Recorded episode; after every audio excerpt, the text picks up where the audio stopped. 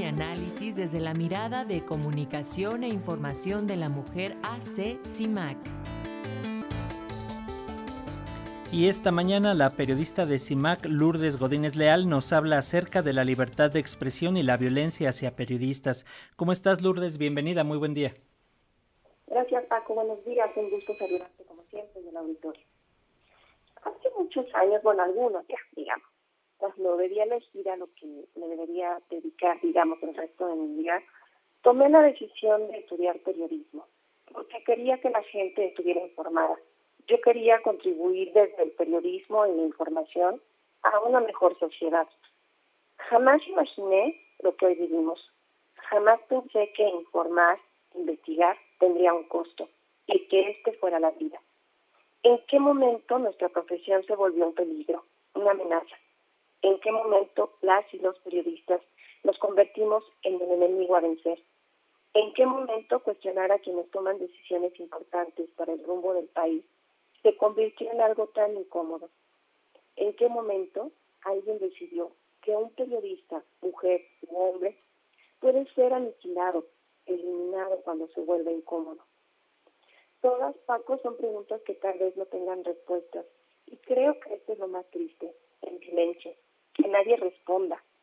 Quizá la respuesta esperada tendría que ser la del Estado, condenando, investigando, sancionando los crímenes contra periodistas. La lógica nos tendría que decir que así debería ser. Pero en México, lamentablemente, vemos lo contrario.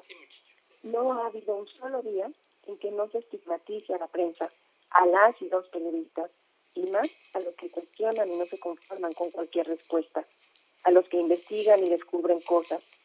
Y entonces, a rajatabla, se acusa al gremio de adversarios, de neoliberales, de estar al servicio del mejor postor. La función del periodista es justo preguntar y preguntar, investigar, volver a preguntar, confirmar la información, volver a confirmar los hallazgos, para entonces informar a la sociedad. Pero en estos tiempos, muchas y muchos colegas empiezan a guardar sus preguntas y lo peor, silencio, porque saben que de continuar les puede costar la vida.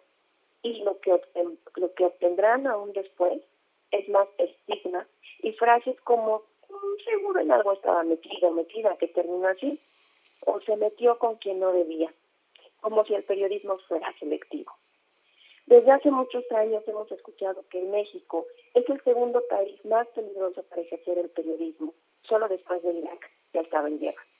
Y datos de FINAC y de artículo 19 revelan que cada 34 horas un periodista es agredido en México por su labor las y los periodistas tenemos la función de contribuir a sociedades mejores informadas, también a la construcción de una sociedad democrática.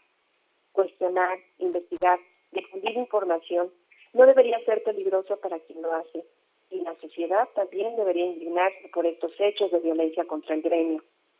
No podemos ni debemos acostumbrarnos a la violencia de ningún tipo, tampoco al estigma y la criminalización que desde las altas esferas del poder se hace contra nuestros colegas. Merecemos una sociedad informada, de periodistas libres y vivos ejerciendo su labor.